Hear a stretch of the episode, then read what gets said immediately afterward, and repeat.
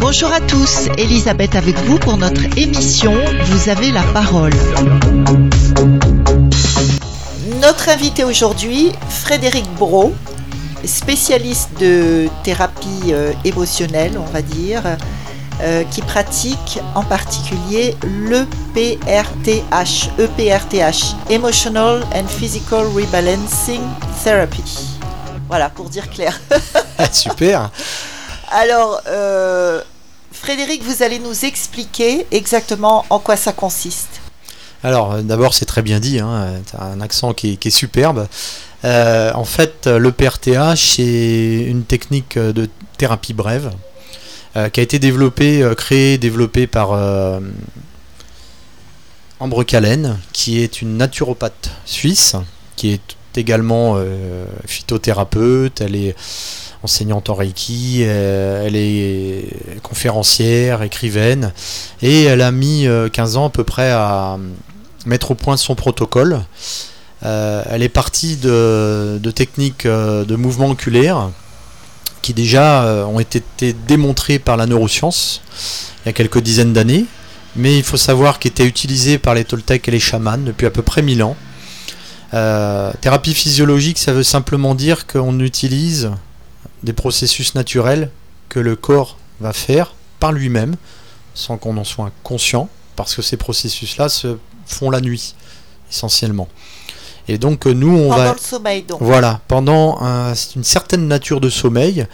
Est-ce que euh, c'est le sommeil paradoxal? Exactement. C'est ce qu'on appelle? Voilà, on l'appelle paradoxal parce qu'on dort, nos yeux sont fermés, euh, mais on a une légère activité cérébrale, alors sans aller trop dans le détail, mais on est dans des fréquences cérébrales euh, particulière, euh, et euh, on a des mouvements oculaires. Alors ces mouvements-là, en fait, la neuroscience a démontré qu'en fait, ils servaient à une régénération, à traiter, on va dire, filtrer, nettoyer les traumatismes ou les micro-traumatismes de la journée. Et euh, nous, on va reproduire ce mécanisme-là. Ça s'appelle, ils les ont appelés les mouvements REM, Rapid Eye Movement. Et on va aider le patient à se reconnecter à des événements de nature traumatique. Alors ça se fait encore une fois dans un protocole hein, euh, sécure. Euh, on, a, des étapes et euh, on va aider la personne à refaire du tri, renettoyer, rebalayer en fait ces événements de nature traumatique. Donc comme j'aime bien le dire souvent lorsque j'explique, le premier rendez-vous, c'est un rendez-vous souvent qui dure pour ma part entre 2 et 3 heures où je prends le temps à la fois de parce que c'est pas l'unique technique que je pratique euh, Vous pratiquez quoi comme autre technique bah, J'ai fait de l'hypnose ericksonienne, euh, je fais de la PNL, je suis enseignant Reiki. Euh, voilà, entre autres, hein, principalement, mais j'ai d'autres outils. Et c'est vrai que le PRTH, depuis que je l'ai appris en métropole avec Ambre Calen, qui a formé des thérapeutes en Suisse, parce qu'elle est d'origine suisse, en Bretagne, elle est maintenant installée en Bretagne, elle a travaillé aussi en Angleterre, en Espagne de mémoire. Euh, donc je l'ai appris il y a 4 ans et demi. C'est vrai qu'aujourd'hui, on va dire que dans peut-être 70%, j'ai pas fait de statistiques, mais de mes séances, c'est la technique majeure que j'utilise parce que c'est vraiment ce que j'ai trouvé de plus efficient. Quoi. Le PRTH. Voilà. Alors c'est une forme d'hypnose moderne, on peut le dire comme ça, dans le sens où on va aider la personne à, à remonter le temps. Euh, de manière sécure, encore une fois, progressivement, étape par étape, avec un protocole qui est vraiment très bien étudié, euh, qu'elle a mis encore une fois 15 ans à, mettre au point. Euh, et on, va l'aider à se reconnecter à, ces événements et pour les, voilà, pour les balayer, les trier, les nettoyer. Dit autrement, un traumatisme, en fait, par définition, c'est quelque chose qui va bloquer, qui va figer la personne. Ça peut être dans ses comportements, ça peut être conscient, la plupart du temps c'est inconscient, hein. nous on s'adresse au cerveau émotionnel, euh, on pourra rentrer un petit peu dans le détail si vous voulez, mais et euh, limbique. Oui, le voilà. Cerveau le cerveau entérique, euh, voilà, ce qui se passe dans les intestins là, hein, c'est pour les gens qui sont le dans. Le deuxième cerveau. Voilà, ils l'ont appelé le deuxième cerveau, mais du point de vue des émotions, on est dans le premier cerveau qui est relié ensuite par le nerf vague au, cerveau reptilien. Alors c'est un mécanisme qui est très puissant, qui a vraiment certaines caractéristiques. Il vit dans le présent. Euh, il n'est pas du tout analytique à la différence du, cortex, qui lui nous sert à nous différencier de l'animal, on peut le dire comme ça, c'est notre partie intelligente. On va calculer, on va comparer, on va avoir un esprit critique, etc. Il nous aide à comprendre celui-là, quelque part. Alors que le cerveau émotionnel, euh, qui est aussi constitué du limbique, qui lui est comme un décodeur qui va nous aider à capter tous les stimuli, toutes les informations qui passent autour de nous qui passent donc par, par le corps. Ce que je vois, ce que j'entends, ce que je sens, ce que je goûte, ce que je ressens. Et ça, en fait, ces informations-là, elles vont s'encoder en même temps que l'événement de nature traumatique. Alors attention, le cerveau émotionnel, il gère aussi les belles choses, les bonnes choses, les bons souvenirs. Vous voyez, quelque chose, parfois ça peut être une odeur qui rappelle, je ne sais pas moi, quelque chose qu'on a mangé euh, chez notre grand-mère ou autre, ça peut être une musique. La Madeleine de Proust.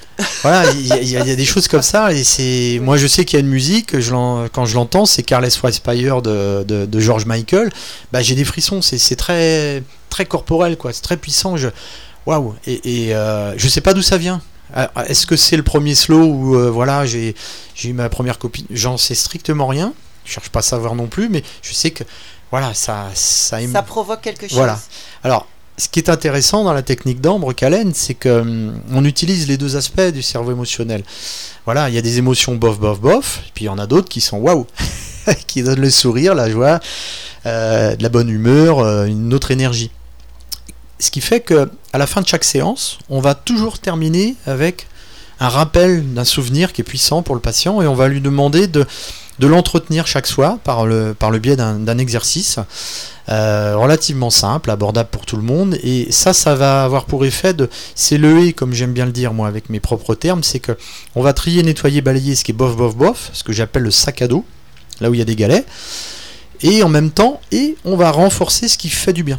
Donc à un moment donné, si vous prenez comme une balance, si là le sac est trop plein et, et là pas assez, quelque part, où la personne elle a oublié ces bons souvenirs, ces bons moments, etc., ben, on va diminuer l'un, trier, nettoyer, balayer et renforcer l'autre. Et à un moment donné, le système s'inverse, il s'apaise. Je le dis avec mes mots. Hein. Et ce qui fait que le cerveau émotionnel, lui, qui est là pour la survie, la sécurité, c'est son besoin premier, hein, physiologique, et eh bien en fin de compte, voilà, il a, il a plus. Il a plus les mêmes motifs parce qu'il a, il a recouvré, je dirais, une, une sécurité bah, d'envoyer des, indicateurs sur le tableau de bord, comme j'aime bien le dire, les symptômes. Alors chez certains, ça peut être la peau, d'autres c'est la tête, d'autres euh, c'est euh, comportemental, etc., etc. Parce qu'en en fait, comme il traite le corps de manière naturelle, sans qu'on aille y penser, bah, il a la main là-dessus. Mais dans les deux sens. Ce qui fait qu'en traitant les traumatismes, on va aider la personne à retrouver une vie euh, normale, équilibrée, etc. Oui, et, c'est donc comme ça que vous touchez également la santé. Comme on dit toujours, le, psychisme est relié au, physique. Et donc forcément, si vous soignez le psychisme, mm. les mots physiques, a priori, devraient disparaître. Voilà. Euh, expliquez-nous un plus en détail euh, ce que vous appelez le cerveau émotionnel, parce que moi j'ai toujours entendu parler de trois cerveaux comme la plupart des gens cerveau reptilien, cerveau limbique, euh, pour finir par le, cortex. Celui, justement, vous disiez qui nous différencie des animaux, euh, sachant qu'il paraît que les, rats ont un cortex ainsi que les singes.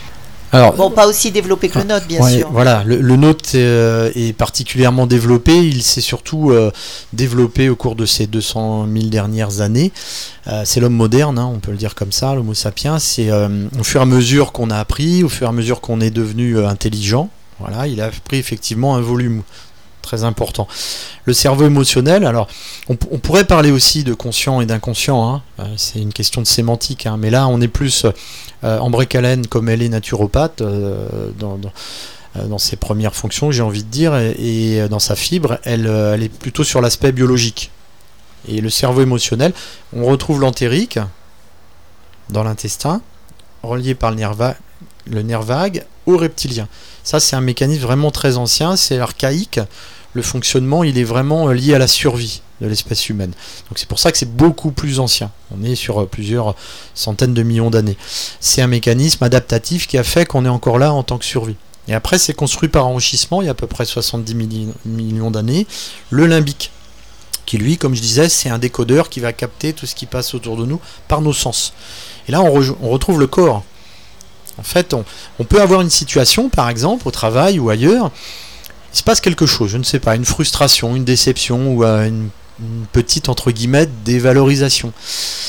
Et que la personne, on lui dit oh ça va aller, ça va passer, c'est pas grave, écoute, ta ta ta ta ta ta. Ok? Mais si la personne elle a ressenti que ça l'a blessé, ça l'a vraiment, voilà, ça peut. Voilà, on peut le dire plein de manières, mais ça peut rester ancré. Dans la mesure où aussi a été démontré que le cerveau, il avait trois semaines pour nettoyer. Si c'est pas, si c'est nettoyé, si la personne a un bon sommeil, notamment, paradoxal, c'est-à-dire elle fait des rêves et des cauchemars. C'est là que se passe le mécanisme de tri, nettoyage, de balayage. Ça peut suffire à faire en sorte que le micro-traumatisme ou le traumatisme ne devienne plus qu'un souvenir. La personne, elle y pensera pas, ça s'imposera pas à elle. Ou alors quand elle y pense, voilà, elle passera rapidement à autre chose, par exemple. Voyez, c'est ce qui fait qu'un deuil peut très bien être intégré, même si c'est le deuil d'un père, d'une mère, euh, voilà, parce que ce mécanisme naturel, c'est suffisamment bien fait. Voilà, notamment pendant les, premières semaines. Euh, Est-ce qu'il n'y a pas un rapport avec euh, la sérotonine qui permet peut-être d'évacuer aussi plus facilement et d'être tourné vers euh, des choses plus positives, puisqu'on dit que la sérotonine, c'est l'hormone du bonheur, en gros. Est-ce que les gens qui manquent de sérotonine auraient peut-être plus de difficultés à évacuer au moment du sommeil, justement tous ces souvenirs traumatiques? Alors, c'est très hormonal tout ça, effectivement. Euh, il y a un lien avec l'ocytocine également, il y a un lien avec toutes les natures d'hormones. De, euh, sauf que en fait, on est une grosse usine chimique. Hein. Complètement, complètement. Euh, je vous donne juste un repère, hein, avec d'autres connaissances par ailleurs que j'ai en thérapie physiologique, c'est qu'on on a de l'ordre de 21 000 trilliards de réactions chimiques, électriques, électromagnétiques, métaboliques, hormonales par seconde. C'est astronomique. Par seconde, en plus. Ça veut dire 21 000 milliards de milliards. C'est juste astronomique. Pourquoi? Parce qu'on a plusieurs centaines de milliards de cellules et dans chaque cellule, il y a toutes ces réactions-là. Et on n'est pas conscient de ça, on n'a pas besoin d'être conscient d'ailleurs. Le, cortex, il est très limité à côté de ce, fonctionnement de, cerveau émotionnel qui, lui, par exemple, va, va réagir deux fois plus vite, il est deux fois plus rapide. Pourquoi? Parce que c'est notre fonction instinctive. En cas de danger, par moment, il n'a pas le temps d'aller demander au cortex euh, c'est quoi ton avis sur la situation? Boum, trop tard, accident. Vous voyez? C'est notre, notre instinct. Et sauf que de plus en plus, c'est mon point de vue, hein, mais on a, on a du mal à écouter cet aspect-là. Parce que Mais c'est totalement, euh, totalement vrai, c'est pas juste votre point de vue, Fred. Hein, on est dans l'analyse. Aujourd'hui, euh, dans nos civilisations modernes, ça disparaît. On a un peu oublié le corps, ou alors euh, dans, dans, certaines cultures ou religions ou autres, on l'a un peu mis de côté comme s'il n'existait pas. Mais non, on est un corps. on est un corps. Et, comme tu disais tout à l'heure, les mots des mots, euh, moi j'ai eu une autre formatrice par ailleurs, Isabelle David, euh, qui est une pointure en hypnose ericksonienne également, tout comme Ambre dans son domaine. Euh, elle a dans sa gamme d'audio camant, elle a justement un, support qui s'appelle les mots des mots, MAUX, des mots, MOTS. On peut le dire dans les deux sens, hein, les deux sont indissociables. Radio Sud Plus, Radio Sud Plus, la sensation. Alors, on, peut, on peut entretenir des pensées positives, euh, etc. Évidemment que c'est plutôt aidant. Euh, tout comme d'autres natures d'activités hein, euh, qui nous aident à, développer ce type d'hormones qui font du bien, effectivement, et qui ont un impact sur notre santé, hein, c'est démontré. sauf que quand, quand, le traumatisme est ancré, ça va pas forcément suffire, très loin de là. Et il faut aller remonter quelque part à la source. C'est pour ça qu'on travaille vraiment euh, sur la structure qu'on appelle, que moi j'appelle profonde, dans le sens où, où euh, et, on ne saura pas forcément ce qui s'est passé. Euh, l'intérêt avec le PRTH, c'est que je le dis avec les, une image, hein, c'est que dans le sac à dos, on va parfois enlever un galet et il y en a deux ou trois autres qui vont, hop, on pourrait dire en créole, qui vont chapper. On ne saura pas pourquoi. Et le patient ou la patiente, je peux vous dire que ça lui est égal, hein, parce qu'elle va ressentir elle est plus là avec ça, comme on dit en créole. Elle y pense plus, surtout qu'elle ne ressent plus rien quand on évoque ça, par hasard ou autre. C'est, derrière elle, c'est intégré, c'est digéré, on peut le dire de différentes manières. Mais euh, voilà, sans forcément chercher. Alors, le pourquoi, on, en fait, lors du premier rendez-vous, on fait un recueil d'informations où on va demander, on va inviter, euh, on va créer les conditions pour que le patient nous, nous, nous, nous dise quels ont été dans son parcours de vie tous les événements de nature traumatique, même ceux qu'il pense sont intégrés. Alors des fois on n'en liste pas, mais il y en a d'autres qui sortent en séance, parce que justement on est relié à cette partie euh, profonde chez la personne, et là, voilà, ça va ressortir, on va trier, nettoyer, balayer. Alors dans, dans, la manière de trier, nettoyer, balayer, on, utilise également euh, des, tapotements qu'on fait sur différentes parties du corps, qui se font au même rythme que les mouvements oculaires. Je suis en train de le faire là. Je sais pas si vous entendez. Et euh, pourquoi? Parce que en fait, c'est une autre manière d'aider les deux. On a deux parties de cerveau, droite-gauche, qui fonctionnent de manière croisée. En faisant les tapotements, tout en aidant la personne, encore une fois, à, revivre la situation, on va l'aider en fait à, mettre du mouvement dans ce qu'elle est en train de, vivre, de, décrire, de, ressentir. Parce que on l'aide, ni plus ni moins, à se reconnecter à son corps. Évidemment, quand le corps, lui, peut exprimer d'une manière ou d'une autre, parce que c'est pas toujours par la verbalisation. Hein. On peut avoir des jambes qui tremblent, on peut avoir le ventre qui. Moi, j'aime bien dire que je fais causer les ventres. Même avant d'être en séance euh, protocolaire EPRTH, lors du premier rendez-vous, j'ai envie de dire dans 90% des, des cas, j'entends les ventres parler. Quoi. Alors les patients, patients vont me dire facilement Oh, j'ai pas mangé, j'ai pas ceci. Mais on, en fait, on cherche ah oui, pas ah d'explication, oui. on n'a pas besoin d'explication. Ah. Ça veut dire que là, l'inconscient, il est en train de. Ça y est, on est en train de, de lui donner la parole quelque part. Vous voyez? Voilà. Et alors, ce que vous proposez me fait beaucoup penser à, à l'EMDR et également, en parlant des tapotements, l'EFT. Alors, Ambre Callen, justement, elle a vu 22 médecins qui pratiquaient, 22 ou 23, je ne sais plus, on est pas un prêt, hein, qui pratiquaient le MDR. Et justement, alors la base physiologique de l'MDR a, a, été démontrée. Hein. Encore une fois, les Toltecs, les chamans utilisaient déjà il y a 1000 ans, depuis 1000 ans, des mouvements avec leurs doigts parce qu'ils avaient fait le lien entre ce qui se passait pendant le, les rêves, euh, le sommeil, et, et, puis euh, cette capacité qu'avait euh, le corps quelque part à, bah, digérer voilà, les informations et, notamment les, traumatismes. Alors, je sais pas comment, ils le diraient peut-être pas comme ça avec leurs mots à eux, hein, leur, leur, sémantique, leur, leur culture, mais c'est pas un phénomène nouveau puisqu'il est physiologique. D'accord? Donc, elle, elle, a, elle, a, elle a trouvé des limites dans le MDR. Et aujourd'hui, euh, là, j'étais en, formation euh, très récemment au CHU de, Saint-Pierre. J'en discutais avec, euh, on était plusieurs hein, collègues, et il y a le psychiatre qui animait la formation qui disait qu'effectivement, il faisait référence à une autre technique, alors je sais plus comment elle s'appelle, mais qui était une évolution de l'EMDR. Euh, toute technique a des limites. Hein. Et euh, Ambre, effectivement, elle a rajouté des choses qui viennent notamment de la PNL, de l'hypnose, et elle a mis, elle a pris le temps. En plus, c'est un, esprit assez euh, très pragmatique et très exigeant dans son fonctionnement. Et en fait, elle a amélioré ce, type de technique, effectivement, physiologique. Mais on va retrouver une base dans les mouvements qui est identique. Nous, on le pratique plus rapidement. Une des grosses différences que je vois, c'est que parce que je vois régulièrement moi des patients qui ont fait de l'EMDR hein, et qu'on fait déjà aussi un certain nombre de séances, euh, c'est qu'on on prend beaucoup plus le temps d'amener le patient justement dans la structure profonde. C'est pas euh, on est à, on est ici euh, sur le bureau et puis euh, on discute puis d'un seul coup bon ok ressentez ça ouvrez les yeux toc toc toc. Non c'est pas ça. On change d'espace entre l'entretien de recueil d'informations et le protocole. L'emplacement où on se met dans mon cabinet il n'est pas choisi par hasard. Il répond à un certain nombre de conditions. Le cerveau émotionnel aime bien la routine. Donc on va installer une sorte de routine qui, lui permet de se sentir sécure et on va prendre le temps par différentes étapes euh, d'amener la personne justement dans dans ses ressentis, dans ses émotions et, dans l'expression du corps. Et ce qui fait que ben, on va nettoyer plus profondément, on peut le dire comme ça. Et une autre différence, il y en a deux autres hein, comme ça, c'est que on va toujours terminer par quelque chose qui fait du bien, par un exercice ressource qui est très intéressant.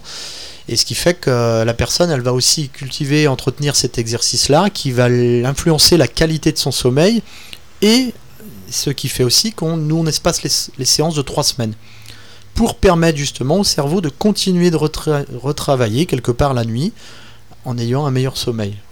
Vu qu'on se reconnecte à quelque chose, soit une période, soit un événement spécifique, on va laisser le temps au processus naturel de retrier, re, retrier renettoyer, rebalayer.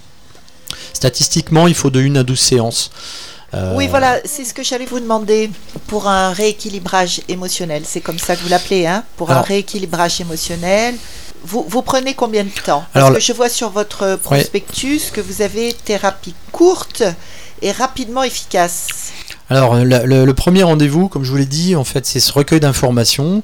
Là, on fait pas, on rentre pas dans le protocole à proprement parler, mais on est déjà dedans dans le sens où on va aussi expliquer systématiquement à tous les patients euh, à quel niveau on intervient. Donc je fais un petit schéma pour les aider à comprendre et comment on intervient pour mettre ce mouvement dans quelque chose qui par définition bloque fige. Donc c'est ce que je vous ai expliqué tout à l'heure. Donc on explique à minima le cerveau émotionnel, etc. Et euh, la personne, ça, l'aide en fait à, avoir envie d'y aller. Moi souvent on me dit bah, quand est-ce qu'on y va, quand est-ce qu'on fait, quand est-ce que, etc. Donc quelque part ça l'inscrit aussi dans, une sorte d'engagement. Alors moi je suis très, très filtrant également dans l'engagement. Euh, j'ai les deux tiers de mes rendez-vous c'est du bouche à oreille. Euh, pourquoi? Parce que j'ai une certaine réussite. Euh, c'est aussi lié à, l'efficience de la technique. Après, tout va dépendre du sac à dos de la personne. J'ai eu le cas d'un garçon qui est venu par recommandation. Et, il était buggé, comme je le dis parfois, hein, c'est un terme un peu informatique, mais c'est ça, c'est-à-dire que depuis deux ans, il avait eu un accident, il ne conduisait plus. J'ai fait le premier rendez-vous de recueil d'informations, etc. Et, ensuite, on a fait la première séance de PRTH. Donc là, on était, si vous comptez, à la deuxième séance. Et en fait, il a repris à conduire automatiquement après. Quelques jours après, il a repris sa voiture, je ne sais plus si c'est le jour même ou le lendemain, et, et voilà. Et je l'ai revu une fois après. Bon, là, c'était plus... euh, mais il conduisait normalement. Donc ça a été très rapide pour ce jeu. Très rapide pour ce jeune homme. Moi, je sais que par expérience... Peut-être aussi le- parce que c'était pas très profond. Alors euh, si, la preuve c'est qu'il conduisait pas depuis deux ans. C'était son père qui l'emmenait au travail. Ça allait parce qu'il travaillait avec son père. Il était lagueur, mais euh, voilà. Après, euh, lui, il avait dans son parcours de vie. C'est vrai qu'à part cet événement-là, il n'avait pas grand-chose derrière. C'est plutôt que dans le sac qu'il avait pas grand-chose. Et c'est tant mieux.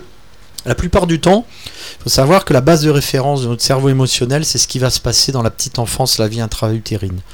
Alors j'ai fait une formation spécifique avec Ambre euh, pour aller jusque-là. Et idéalement, si on veut limiter au maximum le risque de réactualisation de certains mécanismes inconscients et, profonds, euh, très ancrés dans cette structure-là, en fait, eh bien, il faut terminer la série de séances par cette dernière séance. Voilà, c'est là où vraiment on va enlever les racines quelque part. La séance sur la vie intra-utérine, la petite enfance. Ah oui, d'accord. Voilà. Où le patient n'a plus de souvenirs, hein, parce qu'en dessous de 3 ans, on n'a pas, euh, on n'a pas de, vraiment de. Mais le corps, il a encodé des informations. Il a entendu, il a ressenti, il a goûté. Et c'est très hormonal. Un exemple qu'Ambre nous a donné, c'est il est très intéressant, c'est quelqu'un qui a essayé d'arrêter de fumer depuis des années, des années. Il avait essayé toutes sortes de méthodes.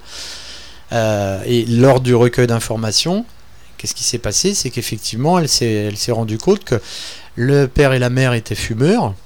La maman avait arrêté de fumer tout comme le papa pendant la grossesse. Mais c'était un manque pour la maman.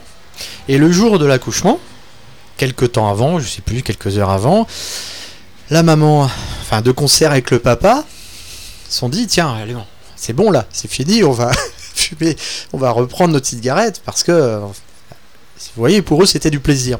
Et en fait, elle a, elle a- elle a fumé une taf. Et donc, elle a évidemment inhalé, hein, elle a fumé la, cette taf, et avec plaisir. Donc, dans le cerveau émotionnel, qui lui fait des paires de chaussettes, qui peuvent être bonnes ou moins bonnes, d'un point de vue analytique, qu'est-ce qu'il a encodé? Fumer égale plaisir. oui. Voilà. Donc Alors, pas si on remonte pas jusque-là, je peux vous dire. Ouais. Voilà.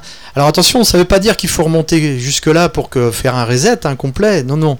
Euh, le, le patient va ressentir très souvent, moi je le vois, j'ai envie de dire dans allez, 4 70% des cas, 80% des cas, après trois séances, c'est déjà énorme le boulot qui s'est fait. Et, et là, on reprend souvent la liste des traumatismes. Des fois, enfin régulièrement, j'ai des patients qui ont 20, 30 traumatismes. On fait jamais autant de séances. Et, parce que le limbique, en fait, lui, va nous permettre. Il y a des liens inconscients entre les événements de nature traumatique, même si c'est de nature complètement différente. On peut avoir un coup de fil, on est dans la rue, le ciel est bleu, il fait 30 degrés, et on a une mauvaise nouvelle, ça ne nous concerne pas forcément particulièrement, c'est une femme, on a des, talons par exemple, et on comprend pas pourquoi, mais ça va nous chambouler. Ça va nous mettre euh, voilà, en dysfonctionnement, en bug, on peut le dire comme on veut, on ne saura pas pourquoi. Et peut-être chez cette personne, le lien inconscient, c'est que c'était peut-être la petite fille qui jouait avec le téléphone ou le, un faux téléphone, elle faisait comme la maman, et puis elle était, je sais pas, dans une pièce où il y avait du bleu, et que c'était l'été, il faisait 30 degrés, elle s'en rappellera pas de ça, hein. sauf que les informations ont été encodées. Et euh, elle avait pris les chaussures de maman pour faire comme maman, à fond, et que maman elle est arrivée, ça lui a pas plu, elle lui a mis une gifle, et la petite fille elle a eu, vous voyez, c'est ça, ça Oui, peut. ça peut Et ça, je peux vous dire. tout petits chocs qui se répercutent tout le long de la vie. Oui, parce Ouais. qu'ils peuvent, avoir- ils ont la plupart du temps des liens inconscients qui sont liés à des simples stimuli, à des encodages informationnels, vous voyez, qui passent par le corps. Mais ce c'est fait- c'est très amusant la manière dont vous en parlez parce qu'on on a l'impression qu'on est de vrais ordinateurs en fait. Bah, euh, évidemment, le cerveau émotionnel, lui, euh, pour traiter toutes ces informations que je vous disais tout à l'heure, euh, le, conscient, il pourrait pas parce qu'il est, a pas du tout les mêmes capacités, il est très saturé. Donc, le cerveau émotionnel, prenons l'exemple. Là, vous êtes venu en conduisant.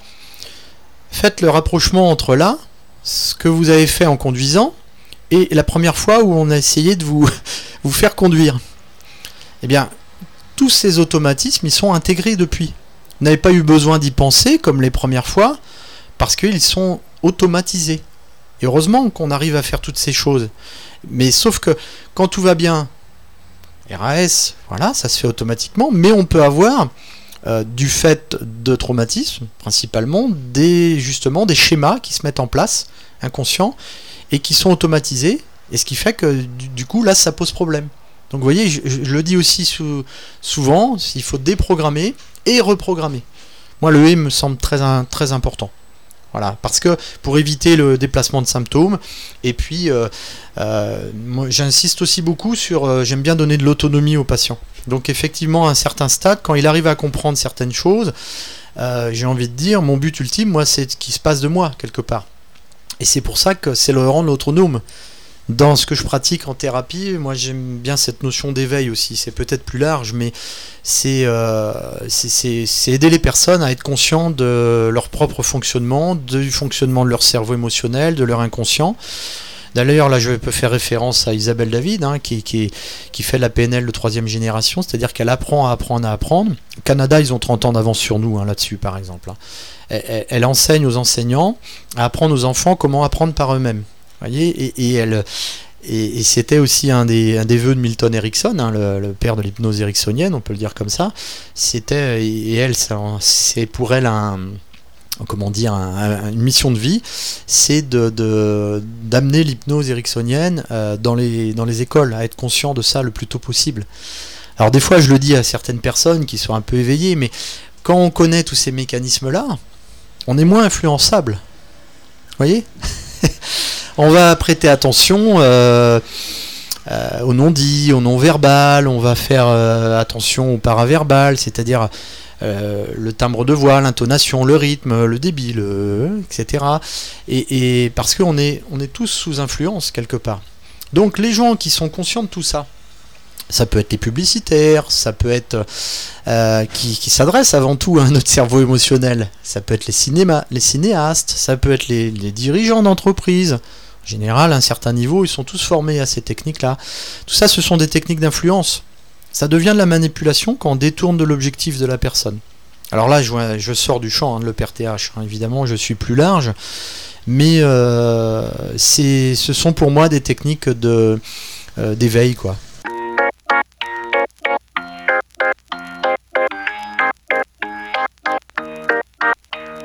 Si je m'endors, me réveillerez-vous Il fait si froid dehors, le ressentez-vous? Il fut un temps où j'étais comme vous Malgré toutes mes galères, je reste un homme debout. Priez pour que je m'en sorte. Priez pour que mieux je me porte. Ne me jetez pas la faute ne me fermez pas la porte. Oui, je vis de jour en jour, squat en squat, un troubadour. Si je chante, c'est pour qu'on me regarde, ne serait-ce qu'un petit bonjour. Je vous vois passer quand je suis assis, vous êtes debout pressé, j'apprécie. Un petit regard, un petit sourire, me prennent le temps, ne font que courir. Si je m'endors, me réveillerez-vous. Il fait si froid dehors, le reste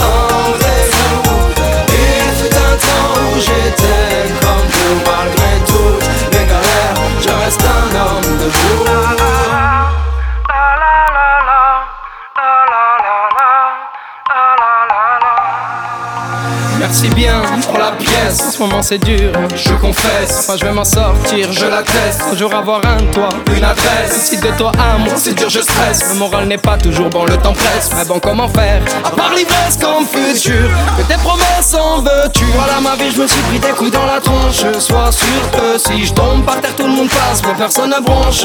Franchement, à part les gosses qui me regardent étrangement, tout le monde trouve ça normal que je fasse la manche. Veuillez pas, mais parfois j'ai qu'une envie abandonnée.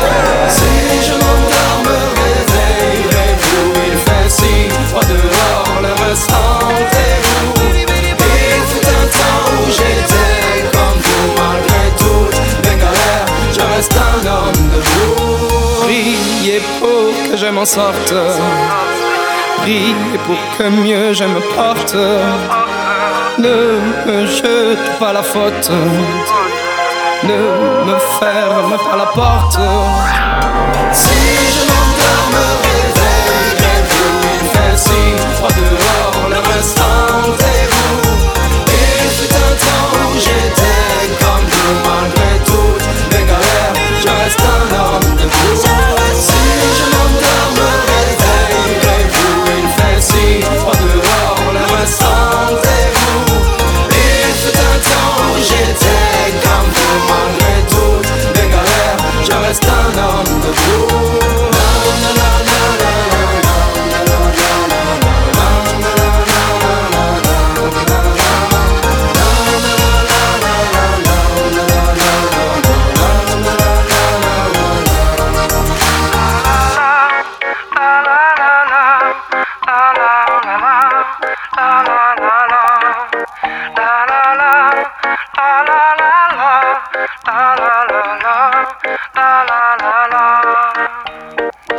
Alors en fait, je vais d'abord rebondir sur, sur ce que vous aviez dit tout à l'heure. Reprogrammer. Donc vous avez dit d'abord on déprogramme, ensuite on reprogramme. Mais quand vous parlez de reprogrammer, c'est vous qui décidez ce que vous allez inscrire sur le disque dur, on va dire, ou comment, comment ça se passe? Parce que là, il y a, il y a un danger. si, si je reviens sur le PRTH, dans le protocole, non, on ne fait que euh, aider le patient à reprendre un souvenir à la fin de chaque séance. On ne le choisit pas avant. Euh, souvent, il, il s'invite, on, on- on l'aide à retrouver une ressource. C'est-à-dire un souvenir qu'elle a vécu qui était très intense, mais évidemment agréable, gai, joyeux, où elle a pu ressentir, moi je sais pas, euh, un- de la Un contemplation, un bien-être, de la sécurité, de la fierté, etc. Donc en fait, c'est déjà elle, c'est du vécu. Et en fait, on va l'aider à, à- à s'y À le reconnecter, ressortir, en fait. à le, hum, comment dire, à le revivre vraiment intensément par les corps, par, Ça, c'est la PNL. oui, c'est l'influence de la PNL, de l'hypnose, etc. Mais en même temps, c'est des mécanismes naturels, comme je vous disais tout à l'heure. Des fois, une simple odeur, une image, une couleur fait que on ne sait pas forcément pourquoi, mais on, on aime bien, on se sent bien en présence de. D'accord, voyez? d'accord. Et, et on va l'aider à renforcer ça le soir avant de se coucher, parce que c'est un moment assez opportun pour influencer la qualité du sommeil. Donc là, on est quelque part dans une reprogrammation, mais qui vient d'elle-même. C'est pas moi qui voilà, choisis la ressource. Voilà, voilà. c'est- ce que je voulais savoir. On pourrait le Ouais. faire hein, avec des techniques en PNL, on le fait hein, pour les personnes qui. Mais je vais vous donner un exemple qui est intéressant. Je vois régulièrement euh, parce qu'on pourrait parler aussi de, de- du champ d'intervention de l'EPRTH qui est très large. Donc évidemment, c'est tous les troubles émotionnels, c'est les traumatismes comme les les deuils, euh, les, les annonces de maladies, évidemment tout ce qui est choc post-traumatique hein, pour les militaires. Et euh, moi, j'ai reçu au cabinet des, militaires des forces spéciales et des gardiens de prison. Enfin, des profils très variés évidemment les violences infantiles, les violences conjugales, etc. Mais c'est aussi, tu en parlais tout à l'heure, ça peut être les, euh, les troubles physiques ou les douleurs ou les choses qui sont chroniques. Je vois régulièrement des personnes qui ont fait toute une batterie d'examens. Notre médecine traditionnelle, allopathique, bah, ils ne voient pas de, choses particulières. Et je leur dis tant mieux, ça veut dire que le corps fonctionne bien, ça veut dire que c'est ailleurs. Et quand c'est chronique comme ça, euh, très fréquemment, il y a une problématique émotionnelle derrière. euh, voilà, c'est-à-dire que euh, notre cerveau émotionnel, il a, trouvé ce chemin-là à un moment donné pour dire, bah, il y a quelque chose qui va pas, quoi. Alors, dans mon approche, j'accorde aussi beaucoup d'importance à l'environnement. Alors, euh, c'est peut-être aussi l'influence de la PNL. hein. Là, ça me fait penser à Robert Dilts et la pyramide des niveaux logiques de Robert Dilts. C'est très intéressant parce que l'environnement est très prégnant. Je vais vous donner un exemple. J'ai un monsieur qui est venu un jour par recommandation, pareil, et euh, il vient et il me dit euh, Je viens vous voir pour gérer mes émotions. Donc je creuse, je lui pose un certain nombre de questions, euh, etc. Et le constat que je fais, c'est que dans son environnement privé, tout allait bien. euh, voilà, visiblement, tout était ouvert. Est-ce que la personne dit Est-ce que son corps dit aussi? Donc je suis attentif à tout ça. Par contre, euh, alors c'est quelqu'un, il avait 50 et quelques années, c'était son premier arrêt de travail depuis des années. J'ai détecté une croyance limitante qu'il avait, qui était évidente, euh, et euh, à un moment donné, le constat que je fais qui était évident, c'est que dans son environnement professionnel, tout était au rouge. Alors ça, en plus, je suis un peu habitué dans le sens où j'ai été secrétaire d'un des plus gros CHSCT sur l'île et j'ai travaillé euh, à la Réunion. J'ai mis en place la première expertise sur la prévention des risques psychosociaux. C'est le stress au travail. Charge de travail, modalité d'alerte, euh, harcèlement, etc. Euh, et euh, il y a de plus en plus de personnes hein, qui sont concernées par ça, malheureusement. Et là, tout était au rouge. Alors, je lui ai montré un document. Et ça s'appelle le schéma de l'ANACT, où là on voit en fait, je l'ai aidé à prendre conscience que tous les facteurs de, compression, de, risque, en fait, il les avait tous. Mais du fait qu'il avait une croyance limitante par ailleurs, sans, sans rentrer trop dans le détail, il était comme une sorte d'impasse. Alors volontairement, je lui ai dit, bah écoutez, moi je ne vais pas vous apprendre à gérer vos émotions. J'étais un peu, euh, je l'ai fait un petit peu euh, provocateur, à la Franck Farelli, on pourrait dire, qui, était un thérapeute aussi euh, reconnu. Et, donc quelque part, je l'ai moi-même mis dans une impasse. Il venait sur recommandation de quelqu'un qui lui a dit, bah vas-y, va voir ce gars-là, il a des résultats, ta ta ta ta ta. Et puis moi, je lui ferme la porte. Pas à clé, mais je vais fermer. Je, je dis, ça me... Alors évidemment, il y a une réaction. euh, comment ça je, je dis, non, ça m'intéresse pas. Ça n'a pas de sens pour moi. De vous aider à gérer vos émotions. Qu'est-ce qui va se passer? Vous allez revenir me voir? Dans ce contexte-là. En fait, vous allez faire ça. Vous allez être soulagé, apaisé, ça va faire du bien, et puis quelques jours après, vous allez replonger. Excusez-moi, hein, je m'excuse par avance auprès des auditrices et des auditeurs, mais je vais utiliser le terme que je lui ai donné. Je lui dis, vous allez replonger dans votre piscine à merde. Et, mais c'était ça. Vous voyez, c'est-à-dire qu'il était tellement dans un environnement anxiogène que, en fait, ça, ça allait, c'était chronique. Vous voyez ce que je veux dire? S'il n'était pas, prenait pas conscience de ça, bah effectivement, on, on- on- on- vous comprenez le, le oui, principe. oui, vous n'auriez mis qu'un pansement et vous n'auriez pas soigné la Bah, cause. en fait, euh, les pansements, souvent, euh, quand la personne se soulage malgré tout progressivement et qu'elle prend conscience d'un certain nombre de, de mécanismes, de situations, au bout d'un moment, quand même, elle réagit. Et ce qui fait que la personne, elle va quitter son, travail, par exemple, elle peut quitter son environnement parce que il y a une prise de conscience que c'est vraiment quand la personne se retrouve, quand elle se respecte à niveau, quand elle, quand elle se retrouve aussi dans son corps quelque part, euh, c'est ce qu'on retrouve aussi parfois dans les violences euh, familiales, hein, euh, les femmes battues, etc. Il y a aussi peut avoir des automatismes, il peut avoir des ancrages qui sont très profonds, mais au fur et à mesure que la personne elle guérit, on peut le dire comme ça, là elle retrouve l'énergie, elle retrouve la capacité, elle retrouve les ressources pour, euh, pour mettre fin, voilà, soit pour partir, soit pour aller faire une d'autres démarches qui, qui, qui, qui l'aident à sortir d'un système, quoi, voyez. Et en fait, ce monsieur, je lui dis, bah écoutez, moi je connais un interlocuteur qui peut vous aider. Voilà, et, c'est à vous de voir, mais ça vous appartient. Vous voyez, c'est quelque chose que je pouvais pas faire à sa place. Et je l'ai orienté vers un médecin du travail. Je lui ai expliqué les, les, manières de, de- de contacter son, son médecin du travail. Et effectivement, le médecin du travail, c'est ce qu'il a fait. J'étais suffisamment convaincant, en tout cas. C'est ce qu'il a fait quand il a repris son, son travail le jour même. Il a, il a contacté la médecine du travail, il a eu un rendez-vous. Et la personne, effectivement, elle a, elle a- voilà, elle a fait le constat qui, qui- qui s'imposait, c'est-à-dire que euh, voilà, elle lui a fait une fiche d'aptitude, mais avec un certain nombre de recommandations destinées à l'employeur, ce qui fait que ça lui a permis de recadrer tout un tas de choses où elle, euh, où tout allait dans, dans tous les sens, quoi. La personne n'avait plus de limite, quoi. Elle était d'abstreinte 7 jours sur 7, 27, 24 heures sur Ah 24. oui, terrible, ça n'existe pas, ça, dans le droit social. Mais alors, justement, par rapport à tout ce que vous dites, euh, vous devez avoir des résultats exceptionnels sur les dépressions. Alors, ce qui éviterait aux gens de se bourrer de médicaments à vitam aeternam. j'ai de très bons résultats sur les deuils, j'ai de très bons résultats sur les dépressions. C'est en plus une thématique que je connais très bien. J'ai de très bons résultats sur sur, les, sur les sur l'estime de soi aussi. Les gens qui ont des addictions lourdes, notamment à l'alcool, euh, qui est souvent lié à un, déficit d'estime de soi, qui est, souvent très profond. Euh, et, euh, voilà, alors je reviens sur l'histoire de la ressource tout à l'heure que vous m'avez dit. la reprogrammation Ouais, voilà, la reprogrammation. C'est assez fréquent que les personnes qui sont vraiment avec des symptômes dépressifs. alors moi j'évite de mettre des étiquettes parce qu'à la fois je ne suis pas médecin, donc je ne peux pas porter de diagnostic. Ça c'est important. Et en même temps, il y a aussi le pouvoir de l'induction.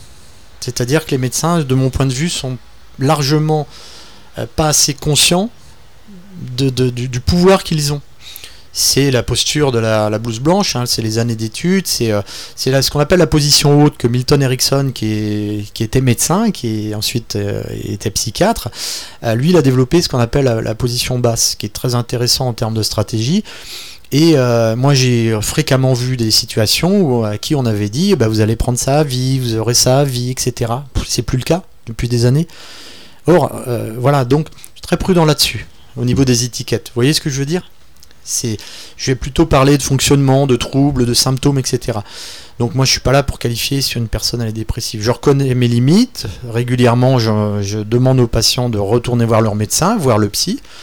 Euh, parce qu'il y a des choses euh, sur lesquelles je ne peux pas agir. Si la personne, par exemple, elle a euh, il y a un risque de passage à l'acte ou qu'elle l'exprime, je demande systématiquement à ce qu'elle aille voir le, psychiatre. Parce que moi, je n'ai pas la capacité, par exemple, de prescrire un arrêt de travail ou par exemple de, mettre la personne à l'abri d'elle-même.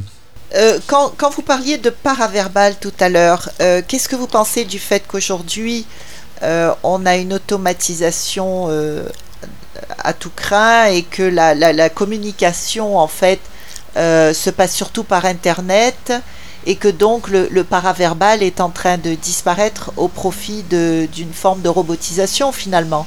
Et d'après ce que vous disiez tout à l'heure, le paraverbal est extrêmement important pour la communication des êtres euh, en général.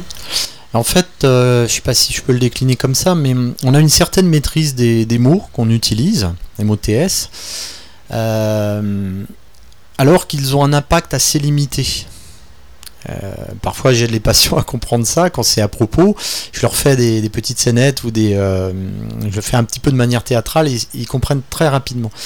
Alors que le paraverbal, c'est tout ce qui va entourer le mot, on peut le dire comme ça. Le débit, ça va être le rythme, ça va être l'intonation, ça va être les silences, etc. C'est tout ce qu'il y a autour. Alors là, on est dans le non-verbal. La posture, les gestes, euh, les, micro-informations qu'on peut voir au niveau du, visage, etc. Euh, le paraverbal, on a déjà moins de maîtrise, et alors que l'impact va être plus important. Et le non-verbal, on a encore moins de maîtrise et l'impact est encore plus important. Alors, quand on apprend à décoder ça, mais sinon on le fait tous de manière plus ou moins innée. C'est ce qui nous fait dire ah bah j'ai pas trop senti ce qu'il m'a dit, etc. Parce que euh, on peut avoir une incongruence ce que je fais avec mes patients, c'est que je leur demande, on fait comme une scénette, je leur dis, ben, serrez-moi la main, on fait comme si ça fait quelque temps qu'on ne s'est pas vu, on se dit bonjour. Tiens, et vous me dites, euh, bonjour Fred, comment ça va? Alors on le fait, puis pendant qu'ils me disent, bonjour Fred, comment ça va, je leur serre la main, mais ma main est toute molle, mon regard, je le baisse, je baisse les épaules, je leur dis, ça va, ça va, ça va, un peu mou. Et en fait, et je leur demande à l'issue de ça, ça, se fait en quelques secondes. Hein. Je leur dis, et souvent ça vient d'eux-mêmes, bah non, ça va pas. Tout de suite. Ah, alors que j'ai dit trois fois, ça va, ça va, ça va. Sauf que la manière de dire le ça va, bah, il est mou, il est euh, tombant, le regard il est fuyant, euh, les épaules, etc. Je suis, j'ai installé en fait ce qu'on appelle une incongruence. Ce qui fait qu'ils vont plus retenir le reste que les mots, même s'ils sont répétés. voyez euh, Donc évidemment, la, communication, alors je suis intervenu à l'IUT de Saint-Pierre il y a quelques années, et là euh, je suis à, nouveau, j'ai mis en place des, formations euh, sur, déclinées en quatre, modules. il y en a une qui s'appelle la, plus importante, on va dire, elle s'appelle Mieux se connaître pour mieux vivre ses relations interpersonnelles. Effectivement, à l'intérieur de ça, on va avoir des, ça passe aussi par des outils de communication orale. Donc euh, je fais une sorte d'initiation à l'hypnose ericksonienne, à la PNL. C'est pas certifiant dans le sens où je suis pas enseignant dans ces techniques, mais j'ai fait suffisamment de formation, suffisamment lu, écouté, entendu et pratiqué pour avoir euh, toutes ces connaissances là, sachant que j'ai fait aussi de la formation pour adultes et puis j'étais manager euh, par ailleurs. Donc voilà, plusieurs casquettes qui m'aident à et je trouve que dans nos formations universitaires ou autres, euh, elles sont avant tout orientées par écrit. On n'a pas suffisamment de, euh, bah, de, formation, d'apprentissage, de, mise à l'épreuve sur l'oral. Et souvent, ça fait défaut, ça. Radio Sud Plus, Radio Sud Plus, la sensation. Et en EPRTH, précision, c'est que on aide les personnes à remonter le temps et à, trier, nettoyer, balayer leur sac à dos, mais j'ai aussi très très bons résultats sur l'anticipation d'examen. Euh, j'ai eu des gens avec des diplômes euh, et des besoins différents. Ça peut être une ceinture deuxième dan de karaté, ça peut être des préparations mentales au grand raid, ça peut être des préparations d'examen, euh, une notaire, j'ai eu un docteur en recherche, etc. ou dans l'éducation nationale. Voilà, on va aller en anticipation de l'événement. Alors souvent on commence par faire du tri dans ce qui s'est passé avant, parce que la personne souvent va nous dire ah bah ouais mais j'ai déjà déjà raté, c'est mal passé ou je suis pas à l'aise à l'oral, etc. Donc on va s'occuper de ça et ensuite on va aller vers l'anticipation. Ça ne veut pas dire que la personne va avoir son examen, ça veut dire qu'on va l'aider à créer les conditions pour qu'elle se sente optimum, j'ai envie de dire, à l'aise et voilà, au meilleur d'elle-même lorsqu'elle fait euh, sa prestation. Alors peut-être avant de nous quitter, faire un petit récapitulatif euh, de ce qu'il est possible de traiter avec euh, l'EPRTH. Alors je, vais le lire parce que j'ai un petit fascicule là. Alors les douleurs récidivantes, ça c'est important quand on a des problèmes de dos ou autre, toute forme de douleur. Les problèmes de peau, ah oui, donc même l'acné, bah, après, tout dépend. Hein. C'est, ça peut être si la personne elle est effectivement dans des âges où euh, l'acné euh, est quelque part très très hormonal, métabolique et tout, et que c'est assez récent. Bon, c'est pas forcément émotionnel, il hein. faut faire la part des choses. Mais c'est très très Oui, bah, je peux vous donner l'exemple d'une femme qui avait de l'eczéma, qui est venue me voir, 35 ans. Euh, elle avait de l'eczéma depuis ses 14 ans sur l'ensemble du corps. Euh, et après, euh, je me souviens plus, mais je crois qu'on a dû faire 4 séances en EPRTH. et en fait, elle avait plus du tout d'eczéma sur le visage. Elle a jamais connu. Ça s'était jamais produit depuis, depuis ses 14 ans en fait. Et ensuite, une ou deux séances après, bon voilà, c'était sur l'ensemble du corps. Alors la, transformation, elle s'est aussi vue par ailleurs parce que du coup, elle a pu euh, retrouver une certaine part de féminité. Elle a pu être plus dans l'action pour la recherche d'emploi et d'ailleurs elle a décroché une formation et, voilà donc ça agit à différents niveaux quoi. Bien sûr, bien sûr, ça se répercute. Alors je vois les problèmes digestifs aussi, c'est important. Les suites de deuil, les suites d'agression, les suites d'accidents, les suites de tous événements ayant produit un choc émotionnel. Alors ça peut être un avortement, une fausse couche ou même l'impossibilité d'avoir un enfant. Ça peut être une rupture, un licenciement, des difficultés familiales, etc. Ensuite, on a également les suites de maltraitance dans l'enfance, les suites de maltraitance par un conjoint ou autre, un burn-out. Ah oui, alors ça, le burn-out, très très actuel parmi les travailleurs aujourd'hui. La dépression, dépression, beaucoup beaucoup de gens dépressifs aujourd'hui aussi. L'anxiété, les phobies, les tocs, les peurs diverses, le manque de confiance en soi, l'appréhension d'un événement prévu, comme vous expliquiez euh, il y a deux minutes, le mal-être, l'échec scolaire, etc., etc. Bon, on y passerait la journée parce que ça peut toucher tellement, tellement de, euh, comment dire, de domaines dans la vie d'un humain. Alors, euh, Frédéric, est-ce que vous voulez laisser un numéro de téléphone? Oui, c'est le 06 92 64 34 42. je vous invite à laisser un message hein, si je ne suis pas disponible. Je vous rappellerai probablement en fin de soirée. Et euh, voilà, bah, c'est avec plaisir que je pourrai vous recevoir au sein de mon cabinet euh, à Montverre-les-Bas. Je, je redonne le numéro de téléphone 06 92 64 34 42. Voilà. Merci. Je vous remercie beaucoup, beaucoup d'avoir été parmi nous. J'espère que ça va aider euh, certains de nos auditeurs. Et à bientôt peut-être. Merci Elisabeth. Avec plaisir, oui, avec plaisir. Et merci à Radio Sud Plus.